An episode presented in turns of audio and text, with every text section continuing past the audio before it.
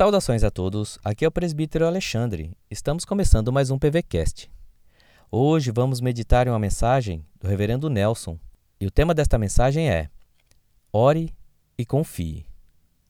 A palavra de Deus em 2 Reis 8, verso 26, diz assim: Atenta, pois, para a oração de teu servo e para a sua súplica, ó Senhor meu Deus, para ouvirdes o clamor e a oração que faz hoje o teu servo diante de ti.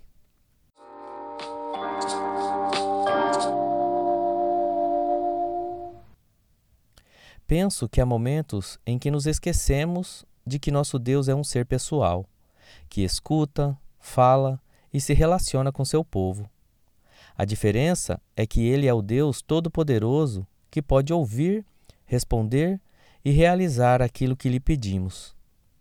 Há momentos em que colocamos toda a nossa expectativa nas promessas e diagnósticos que ouvimos das pessoas, que são como nós, gente limitada, mas nem sempre descansamos em nosso Deus, o Senhor do universo, que exerce senhorio não só sobre nossas vidas, mas sobre toda a criação. Salomão orou a Deus, suplicando que Deus o ouvisse. Entendo que essa é uma necessidade nossa para toda a vida.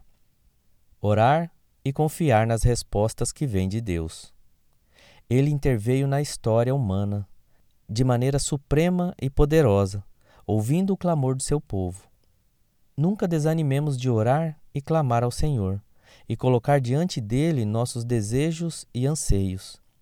Ele tem poder absoluto para solucionar nossas maiores necessidades. Ele é o grande governador. Não desanime, ore e confie em Deus. Reverendo Nelson Júnior, pastor da Igreja Presbiteriana Betânia em Cuiabá. Deus abençoe o seu dia.